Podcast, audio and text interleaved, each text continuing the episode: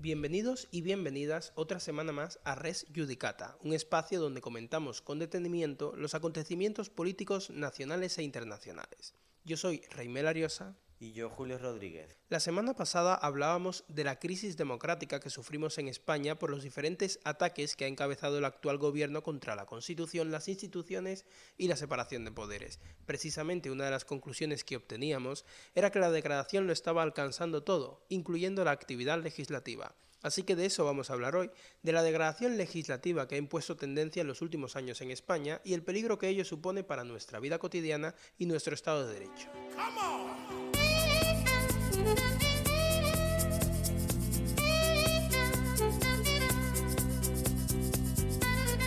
Thank you.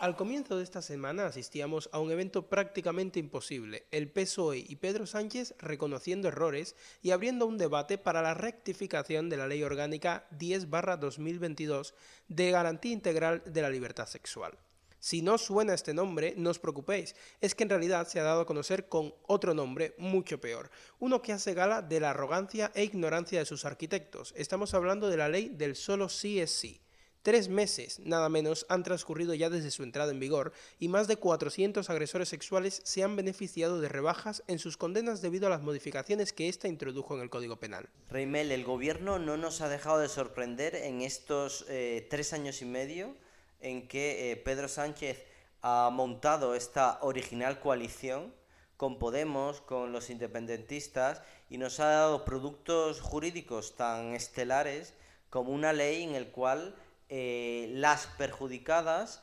son las, eh, las víctimas, quienes supuestamente esta ley eh, se, ha, hecho como objetivo proteger. Esta ley dice que tiene que poner en el centro el consentimiento, ese gran concepto jurídico olvidado que supuestamente Podemos, la ministra Irene Monteros, se ha dado a la tarea magistral de intentar rescatar. Pues bien, tenemos que el consentimiento es la,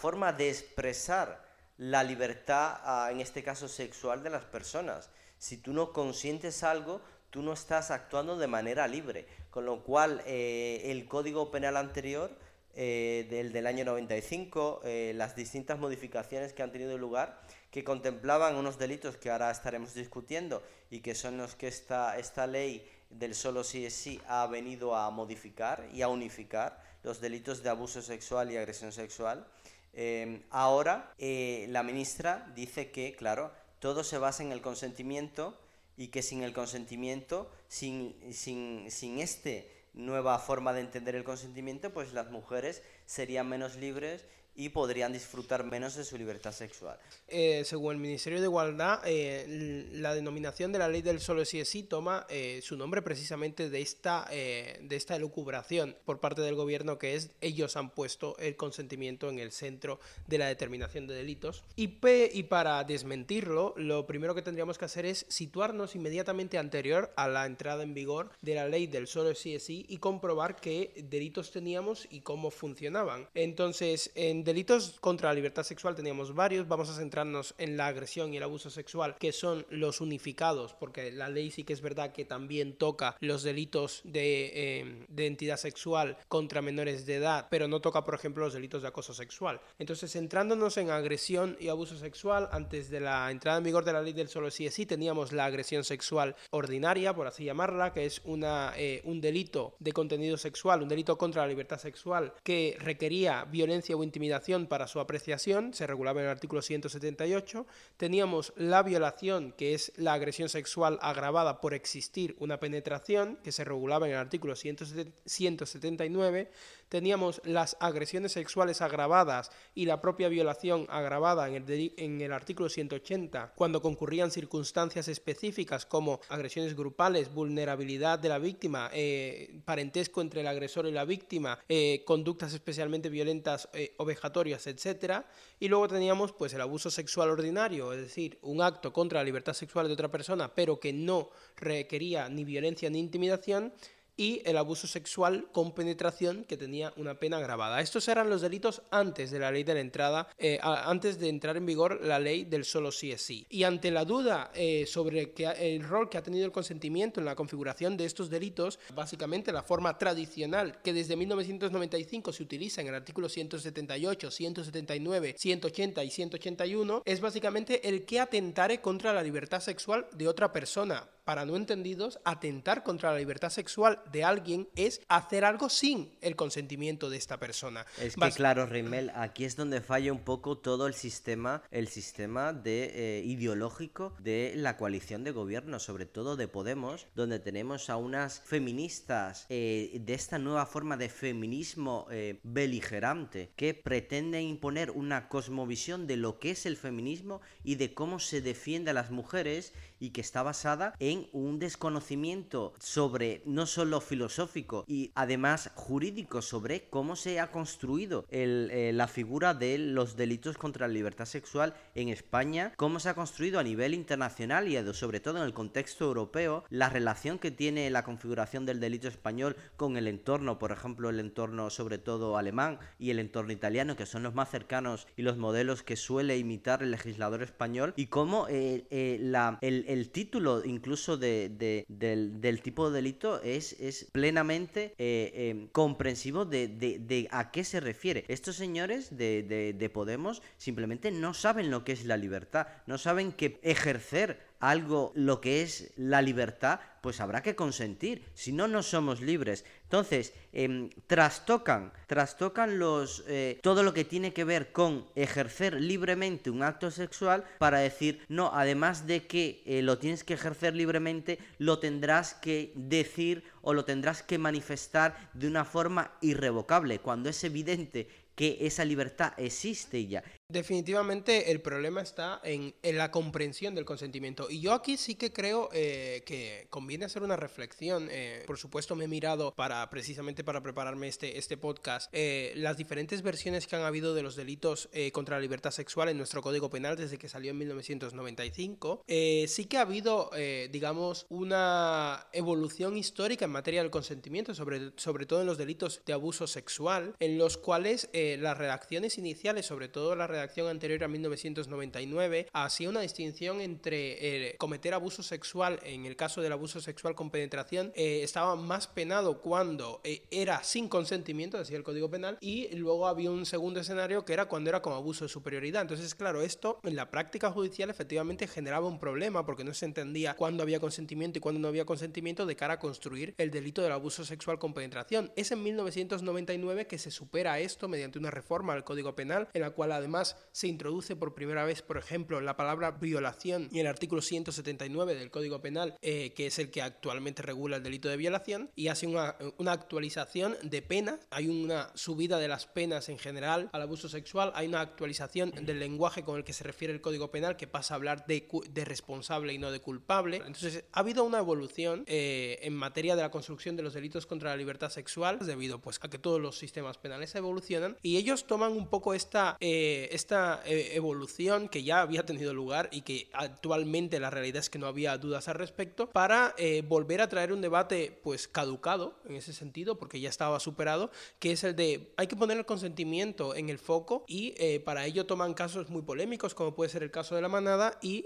pues se lanzan a hacer reformas en el Código Penal que pues que nos llevan a un auténtico desastre. Lo que quería aquí yo, yo sobre todo conversar y, y un poco reflexionar es cómo el consentimiento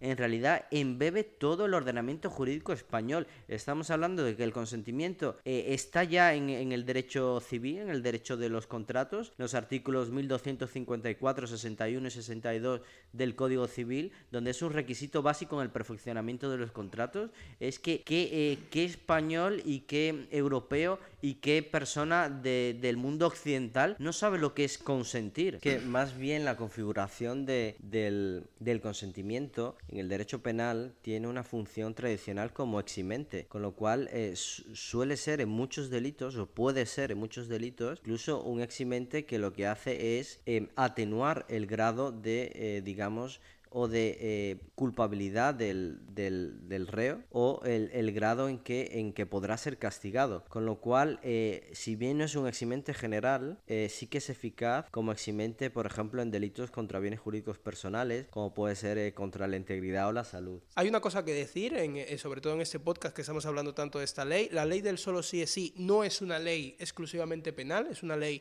transversal que toca muchos ámbitos del derecho. aquí nos estamos centrando en lo penal porque es lo penal lo que es un, un, auténtico desastre. Entonces merece la pena hablar de ello y merece la pena poner el foco en ello. Entonces, en el ámbito penal, ¿por qué es un desastre? Pues es un desastre porque tiene consecuencias que no eran esperadas para el legislador o no eran deseadas por el, por el legislador en el momento que saca adelante la ley. Y eso es un poco lo que estamos, eh, lo que estamos analizando. ¿Qué tenemos después de la reforma de la ley del solo sí es sí? Pues tenemos básicamente un único delito porque se fusiona la agresión sexual y el abuso sexual. Ahora todo es agresión sexual, con total indiferencia de si existe violencia o intimidación, es mentira que sea en materia de consentimiento, ni la agresión ni el abuso ignoraban el consentimiento, al contrario, solo podía haber abuso si no, había, si no había consentimiento, solo podía haber agresión si no había consentimiento, simplemente había una distinción en materia de, de violencia o intimidación que ahora se elimina. Y lo que tenemos ahora básicamente es este único delito de agresión que sí que distingue entre penetración o no penetración. Es decir, cuando hay penetración hablamos de violación, cuando no hay penetración hablamos de, viola eh, hablamos de agresiones sexuales sin más. Y además se establece en el artículo 180, como se había hecho tradicionalmente, una serie de circunstancias que agravan las conductas de agresión sexual. ¿Cuáles son esas circunstancias? Pues las mismas que antes, solo que además se añaden unas pocas más, como por ejemplo la situación de violencia de género, eh, situación de drogas eh, y, y alguna relacionada con ese estilo. Pero ¿cuál es el principal problema y por qué vemos un impacto negativo? Pues en una rebaja de penas. Sí, básicamente lo que han hecho es reformular el, delito. Han unificado los dos tipos en un solo tipo. Ahora es todo agresión. Al parecer es más. Eh, eh, parece que es más fuerte, parece que es más protector llamarle agresión en lugar de abuso. Pero en realidad lo que ha, lo que ha acabado pasando es que han rebajado las penas mínimas, con lo cual em, la pena mínima es mucho, mucho más inferior eh, que antes y la pena máxima se, se mantiene igual. Eh, creo que tenías aquí un dato, un dato curioso sobre la unificación, porque en esta legislación lo que se hace es unificar los delitos y, por ejemplo, en Italia tenías un dato curioso sobre cómo funciona. Pues Remel, en Italia se encuentra la regulación sobre el, delito que vendría a ser la agresión sexual como tal. En Italia se llama violencia sexual y está contenido en el título segundo, en la sección segunda del Código Penal. Tengamos en cuenta que el Código Penal italiano es, es de 1930 es un, producto de, la época de, Mussolini. Sin embargo, es un producto que ha sobrevivido a la República Italiana, me refiero a la democracia italiana, que tiene una configuración técnica bastante, bastante importante, que de hecho España suele suele imitar a tanto la esfera, digamos, jurídica italiana, tenemos a Calamandrei, tenemos a grandes autores penalistas italianos, y además, evidentemente, en España también se mira sobre todo a Alemania. En el caso de, la configuración del delito de violencia sexual, en Italia tenemos que eh, se encuentra en los delitos contra la libertad personal y tenemos básicamente eh, delitos diferentes como puede ser el, secuestro, como puede ser el arresto ilegal, pero en concreto sobre los, los, los de tipo sexual tenemos el artículo 609 bis, que es el de violencia sexual, tenemos el 609 ter, que son las circunstancias agravantes y luego tenemos tipos diferentes que vendrían a ser los siguientes, actos sexuales con, con menores corrupción de menores o otro de tipo sexual que es la violencia sexual de grupo. Con lo cual tenemos que el delito de violencia sexual es un solo delito. Sin embargo, brilla por su ausencia en este, en este delito la palabra consentimiento. Vamos, que en definitiva eh, la construcción del delito en, en, Italia, con sus más y sus menos, por supuesto, y sobre todo teniendo en cuenta la fecha del, del Código Penal, ya es una construcción eh, omnicomprensiva de todo, de, de, de todos estos delitos. De manera que no es tan novedosa la, esta, esta innovación que han vendido como eh, absolutamente revolucionaria y que como es una ley súper feminista que rompe muchos esquemas y que por tanto se adapta difícil a nuestra sociedad y a nuestros jueces machistas, eh, esta eh, agrupación del delito de agresión y abuso que trae como aparente hipernovedad la ley del solo sí es sí. Con un efecto negativo muy, muy malo, que es básicamente la rebaja que hace en las penas a la hora de hacer este proceso, porque mantiene las penas máximas que tenía nuestro Código Penal antes, pero baja las penas mínimas. Y es aquí donde se produce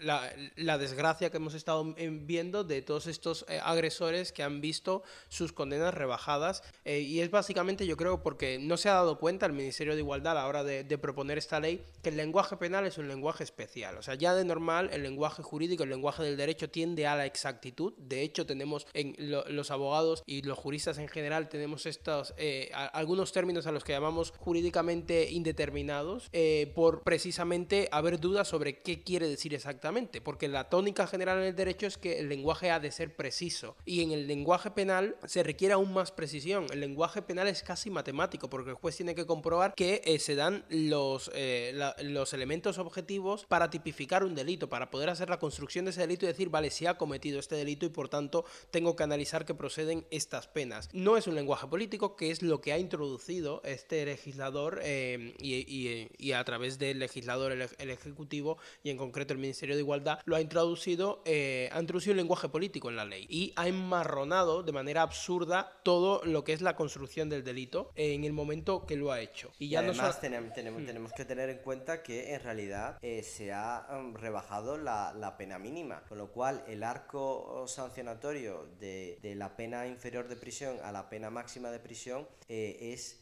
completamente diferente del anterior. Por ejemplo, en Italia eh, son de 6 a 12 años y hay además circunstancias agravantes especiales, como pueden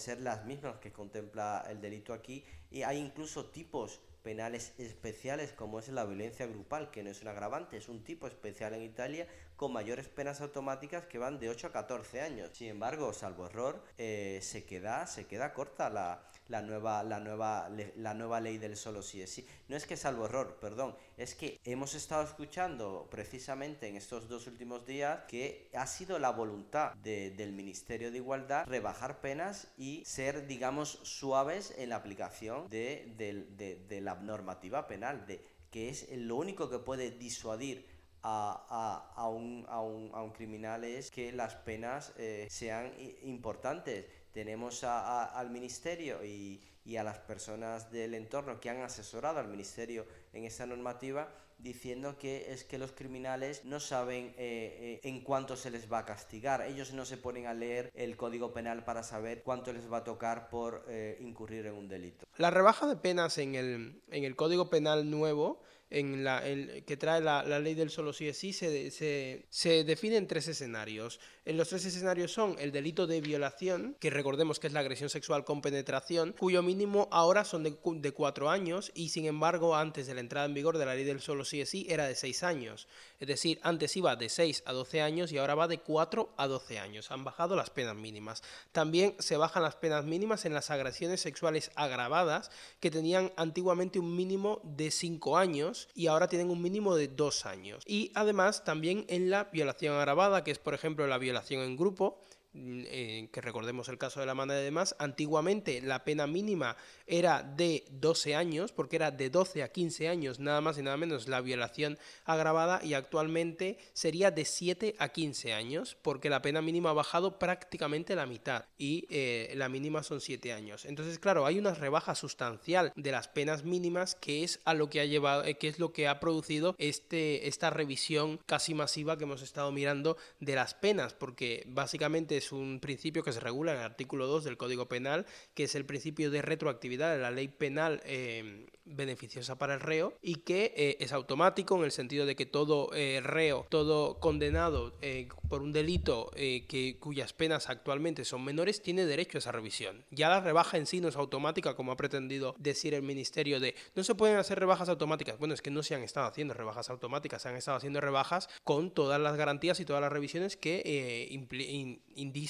perdón, que introduce y que exige la legislación penitenciaria y la legislación penal. Y el resultado es el que es. Se han rebajado más de, más de 400 penas debido a que hay nuevas penas mínimas. Otra de los argumentos que además dice el, Ministerio de Igualdad es nadie nos advirtió que esto pudiera pasar. Pues sí, había muchas advertencias. Había advertencias incluso de los, de los órganos consultivos oficiales. El Consejo General del Poder Judicial dijo, están ustedes rebajando las penas. Esto va a traer revisión. Es verdad que hablaba de penas máximas, pero porque en ese momento se solicitaba una rebaja de las mínimas y de las máximas. Había movido el arco de seis años que suele tener más o menos el arco penológico, se había movido entero hacia abajo, con mínima y máxima. El, Consejo General habla de las máximas en ese momento solo por eso. Si lo hubieran preguntado después de subir las máximas, pero mantener las mínimas, les hubiera dicho lo de las mínimas va a seguir produciendo el mismo efecto, pero nunca le preguntaron. Además, el Ministerio Fiscal también lo dice en sus documentos oficiales, dice... Eh, se están, se están subiendo las penas del abuso sexual por la parte de las máximas, pero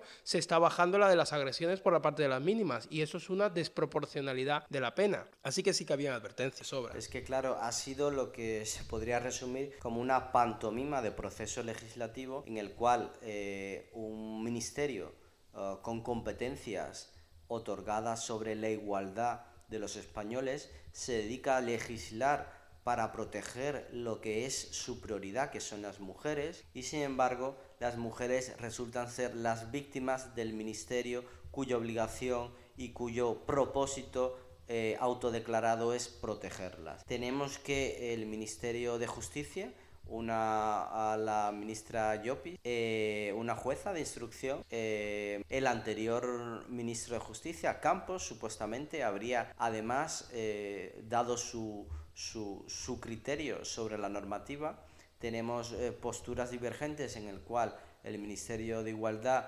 habría recibido el, el, el, ok, el beneplácito de todos los demás ministerios implicados y sin embargo, a la hora de la verdad, la ley que han sacado es una chapuza una ley que ha sido denunciada por la oposición, ha, ha, sido denunciada por el Partido Popular, ha sido denunciada por Vox, ha sido declarada como una aberración por eh, jurídica y que iba a suponer una escarcelación masiva de, de, mm, de, de criminales, eh, con lo cual estaban avisados y lo peor de todo es que incluso oh, pese a que personas cercanas al, al partido, a la corriente ideológica que representa, como puede ser la ex alcaldesa de Madrid, Carmena, dijo que, que era infantil no rectificar, pues estos señores abocados a una crisis de, de, de gobierno de coalición uh, cree, quieren seguir engañando diciendo que sí, que bueno, que van a rectificar, pero que no se puede tocar el consentimiento porque el consentimiento es la base eh, que va a seguir protegiendo a las mujeres. Sí, es, es toda una maniobra de engaño y es una maniobra de engaño desde la misma rebaja de las penas que era intencionada, por lo que antes decías, hasta eh, la forma de defenderlo. Básicamente porque yo creo que ha triunfado, como además es habitual en los movimientos de izquierdas, ha triunfado la, eh, la antipenología, la antipenología de, de estas corrientes, eh, no me sale la palabra, eh, ahora, eh, antipunitivistas es la palabra. La, eh, estas corrientes antipunitivistas que existen, sobre todo en la izquierda, que dicen que como el objetivo principal de la pena es reorientar reeducar al reo, entonces no tiene mucho sentido eh, hablar de penas altas y eso triunfó en la nueva versión del Código Penal, pero no se lo podían vender a las víctimas de agresiones sexuales y mantener, eh, mantenerse como el estandarte feminista que se mantienen. Y lo que hicieron fue básicamente desvirtuar de todo el foco de atención hacia el consentimiento, que no es real, nada de lo que han dicho sobre el consentimiento era cierto, y eh, se han eh, se han atrincherado allí en el consentimiento y han utilizado ello eh, como, como búnker de defensa frente a todas las críticas que les han venido, como se esperaban, contra la rebaja de las penas. Claro, y nuevamente, y nuevamente esto se produce en el marco de un ataque sin precedentes al tercer poder del cual estuvimos hablando eh, la semana pasada, el Poder Judicial. Un Poder Judicial que es el más débil de los tres poderes, que en España eh, cuenta con unas particularidades bastante eh, especiales, que necesita y requiere protección, y sin embargo tenemos a los ministros diciendo, a la ministra de Igualdad diciendo que los jueces son machistas, que los jueces no saben aplicar la ley, que los jueces no quieren aplicar bien la ley del solo sí es sí, y que los jueces no les interesan las mujeres. Em, sin embargo, a esos jueces a los que desprecian, eh, se les está dando el encargo en esta misma ley de ejercer una discrecionalidad superior a la que cualquier juez del sistema de derecho continental, del sistema de derecho europeo no anglosajón, está obligado. Se han rebajado la horquilla de penas, va desde, unas, desde las mínimas de 4 años a 12, y como hay un solo tipo penal, un solo gran tipo penal, que es el de, el de la el de la agresión sexual, eh, tenemos que el juez tiene que discernir, tiene que justificar cuándo podrá aplicar eh, la parte inferior del tipo, cuándo podrá aplicar la parte media, cuándo podrá aplicar la parte superior, según las circunstancias del caso y según toda una serie de valoraciones que hará simplemente eh, muy, muy complejo para las víctimas que son las protagonistas de un proceso penal, son las víctimas las que sufren, las que se ven obligadas, abocadas a acudir ante un juez de lo penal para verse protegidas, una víctima de Sevilla podrá tener un resultado distinto de una víctima de Valencia porque eh, en uno en un eh, ante un agresor similar por unas eh, por, por, un acto similar de contenido de violencia sexual la víctima de Valencia pues recibe un trato diferente porque hay una horquilla demasiado amplia para que eh, ella pueda tener el mismo resultado que una persona que ha sufrido lo mismo que ella. O incluso personas que han sufrido de manera diferente estas agresiones, por, eh, ejemplo, lo que antes vendría a ser un abuso sexual porque no hay eh, violencia, no hay intimidación, esta persona que ha sufrido, ha sufrido es víctima de un, de un abuso, eh, comparada a otra persona que también es víctima de un abuso, pero que eh, ha habido agresión, porque ha habido violencia desenfrenada, porque ha habido una intervención de un grupo, esta persona pues eh, podrá tener un,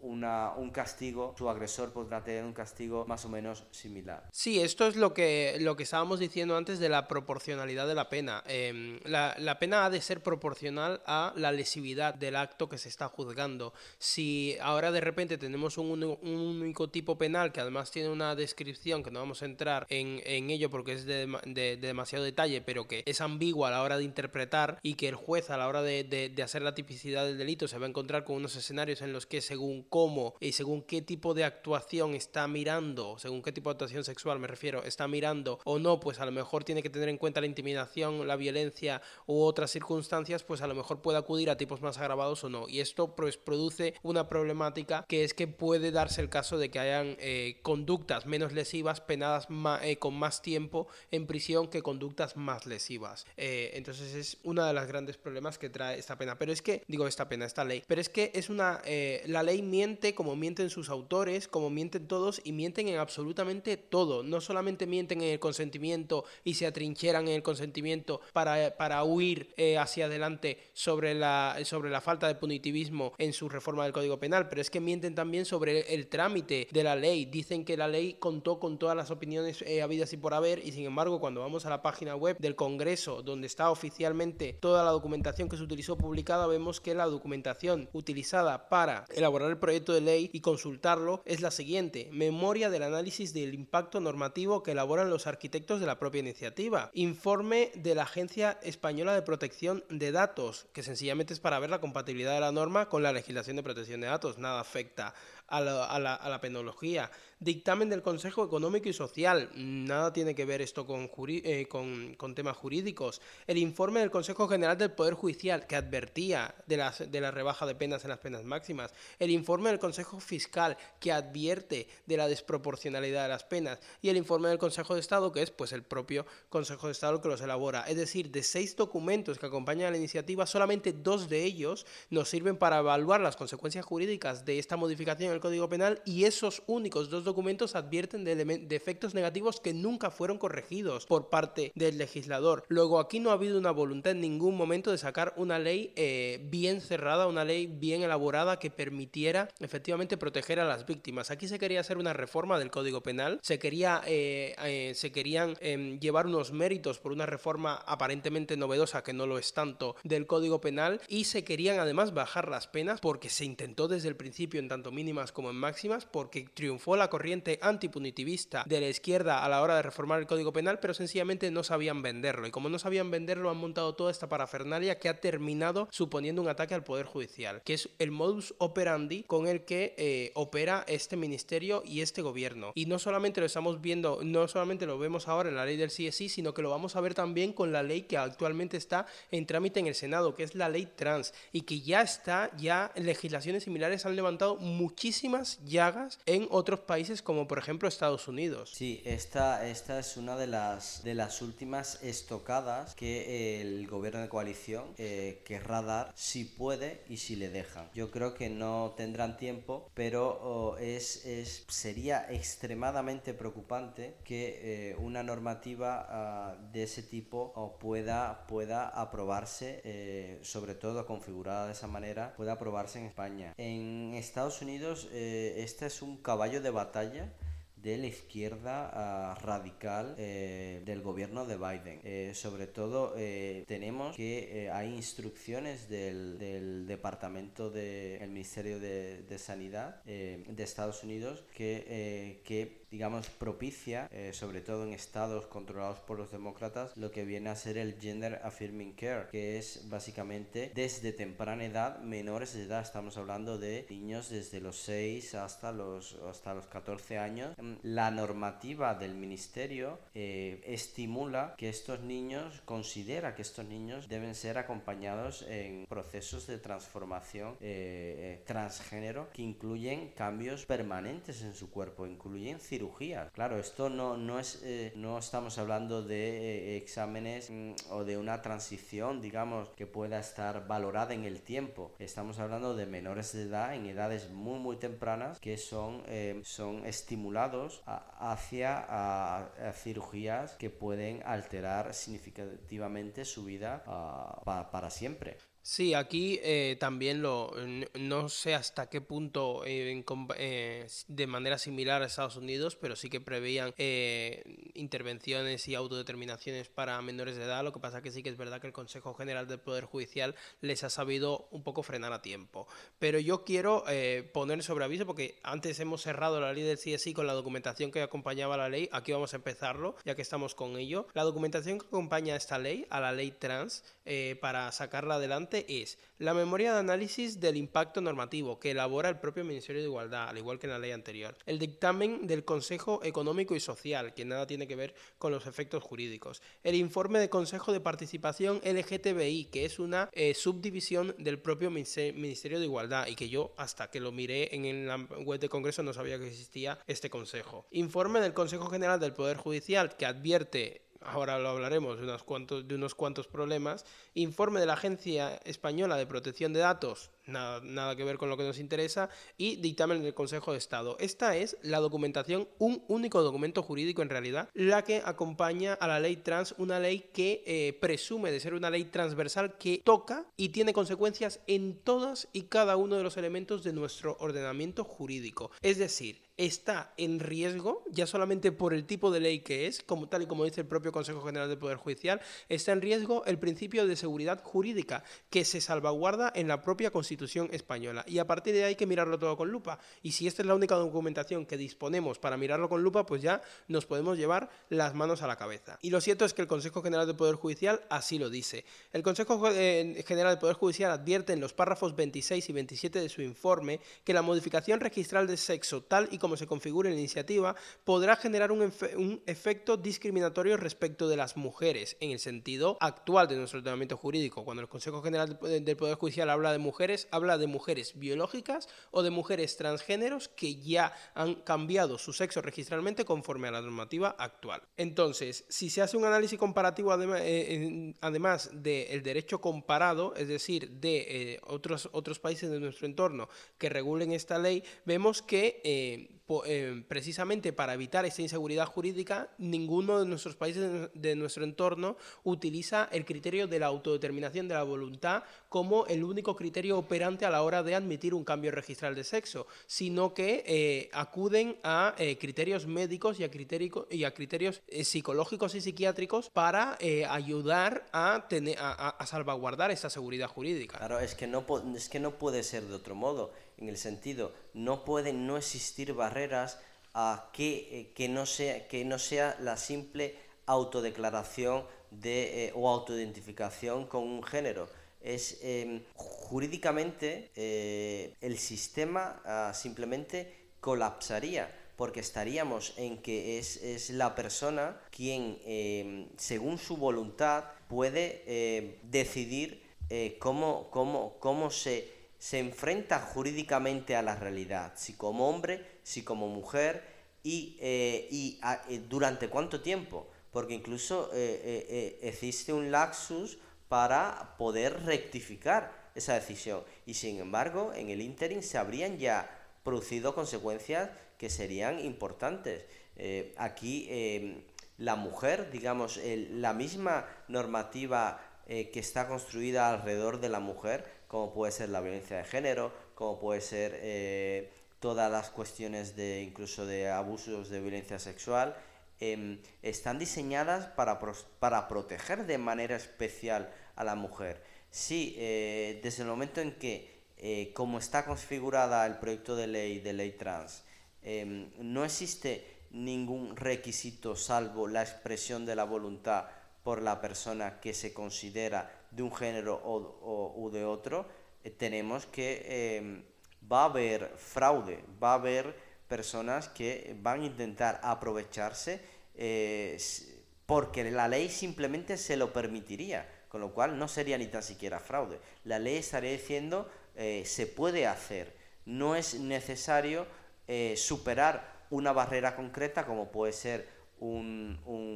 un examen médico, como puede ser un criterio o psicológico o psiquiátrico sobre el tema. Claro, es em, precisamente para evitar este tipo de, fraudes de ley o este abuso o estos abusos de derecho que pueden, que pueden producirse eh, a raíz de, de, la entrada en vigor de una ley que permite el cambio registral de sexo con más facilidad, porque sí que es verdad que el Tribunal Europeo de Derechos Humanos condena, eh, ha condenado y de hecho el, Consejo General del Poder Judicial lo utiliza todo el rato para justificar su informe, el que se exija una intervención quirúrgica, que es una intervención eh, invasiva del cuerpo para poder eh, hacer un cambio registral de sexo. Efectivamente esto no, no, no puede ser obligatorio, no debe ser obligatorio y todas las legislaciones han intentado ir superando este tipo de requisitos. Por ejemplo, se superó en Bélgica, se ha superado en Irlanda, se ha superado en Reino Unido, donde sí que se mantienen criterios, eh, además de la voluntad, se mantienen criterios de diagnóstico médico previo, de eh, diagnóstico eh, psicológico o psiquiátrico previo, pero además donde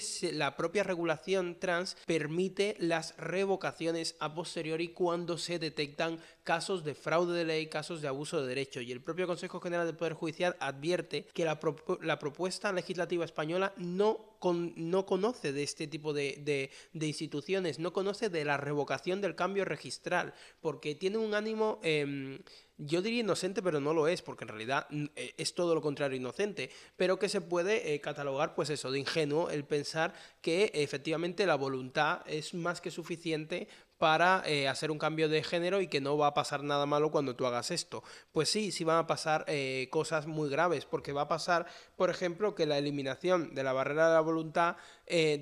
digo, de toda barrera menos la voluntad del declarante para, la, para, el, para, el, para el cambio de, de sexo, aumente el número de casos con arrepentimiento posterior, porque mucha gente podrá acceder previa, eh, eh, con más eficacia y más rapidez y sin pensárselo mucho al cambio de sexo y luego se arrepentirá de ese cambio de sexo. Actualmente esos casos son residuales, pero con, eh, con, ninguna, con ninguna barrera, pues esos casos no van a ser residuales, al contrario, van a ser casos numerosos que, que juegan en contra de los propios transgéneros porque juegan en favor de una ridiculización del fenómeno transgénero, de la, de la disforia de género, de las personas que realmente sufren sufren y necesitan hacer ese cambio. También juegan en contra de eh, la propia construcción hoy en día, por ejemplo, del delito de violencia de género. Eh, imaginémonos una pareja homosexual eh, de dos hombres o de dos mujeres, me es indiferente, en la que uno de los de, un miembro de esa pareja hace un cambio de género y con posterioridad a ese cambio de género se produce un acto violento dentro de esa pareja. Cuando solamente ha sido un cambio registral y no ha habido ningún otro cambio, ni hormonal, ni físico, ni quirúrgico, ni ningún tipo, simplemente registral, ¿podemos seguir hablando de violencia de género entre dos hombres leídos como hombres por el resto de la sociedad que se pegan porque registralmente uno de ellos es mujer? ¿Podríamos estar hablando ahí de violencia de género? Eso es un conflicto muy grande. Tenemos además otras situaciones en, la, en la realidad que se están produciendo en muchos países, sobre todo, por ejemplo, tomamos como referencia a Estados Unidos porque eh, hay un, un, digamos, unos una realidad eh, y unos desafíos que se están produciendo en esa sociedad que llegan resto del mundo. Eh, por ejemplo, el deporte, los, eh, la realidad trans y el deporte. Tenemos a, a hombres trans que actualmente, o a mujeres trans que actualmente compiten en deportes de mujeres y que estas mujeres trans que sí que se han sometido ya a un proceso de, de, hormonación, a un, proceso, digamos, de desmasculinización. Sin embargo, aún así están eh, de alguna manera más avanzadas eh, a nivel eh, físico, porque hay una realidad física, evidentemente, que han tenido que hacer evolucionar para alcanzar sus objetivos. Tenemos que ellas han tenido, o esas personas han tenido que pasar, digamos, por, esas, por esa transición. En el, al día, ah, bajo la ley, eh, bajo la, la, propuesta del proyecto de ley trans español, tenemos que un hombre puede ser mujer al día siguiente y que podrá competir en un deporte de mujeres. Podrá, no, tendrá derecho a competir. Claro, y ahí nos, eh, no podemos decir que es menos hombre o es menos mujer. Si es mujer registralmente, será mujer y tendrá todos los derechos para competir. Entonces, en derecho deportivo y en los derechos de, de, mujeres y hombres en el deporte se van a ver tremendamente afectados y, la, y esto pues va a tocar a toda la realidad española de manera transversal y es un grandísimo desafío que eh, sinceramente por la experiencia ah, con la ley, solo por la experiencia de, de la ley solo si es sí, esto no se le podría dejar a un gobierno y a un ministerio como el de igualdad dirigido por personas tremendamente incompetentes. Desde luego, eh, desde luego que no, y desde luego que no solamente es en el ámbito deportivo, que es uno de los ámbitos, por cierto, por los que se preocupa especialmente el Consejo General del Poder Judicial. También está el ámbito económico, por ejemplo, las ayudas al emprendimiento femenino. ¿Hasta qué punto eh, vamos a poder ver a hombres que con un mero cambio registral y solo un cambio registral que no nos afecta nada a los hombres, digo, en nuestra vida cotidiana, pero que nos daría acceso mediante trampas, mediante abuso de derecho, a todas las ventajas que se han construido en el sistema hacia las mujeres para, para, para paliar la situación histórica de desigualdad. Entonces, todas estas consecuencias va a llevar a que eh, hombres puedan acceder eh, a las subvenciones para emprendimiento femenino, hombres puedan estar en deportes femeninos cuando en sus deportes, eh, cuando en deporte masculino no destaquen de manera suficiente, hombres podrán estar en tribunales que requieren cuotas paritarias, como puede ser en Comunidad Valenciana los tribunales para las oposiciones en magisterio, los hombres van a poder acceder a todas las ventajas que han intentado las mujeres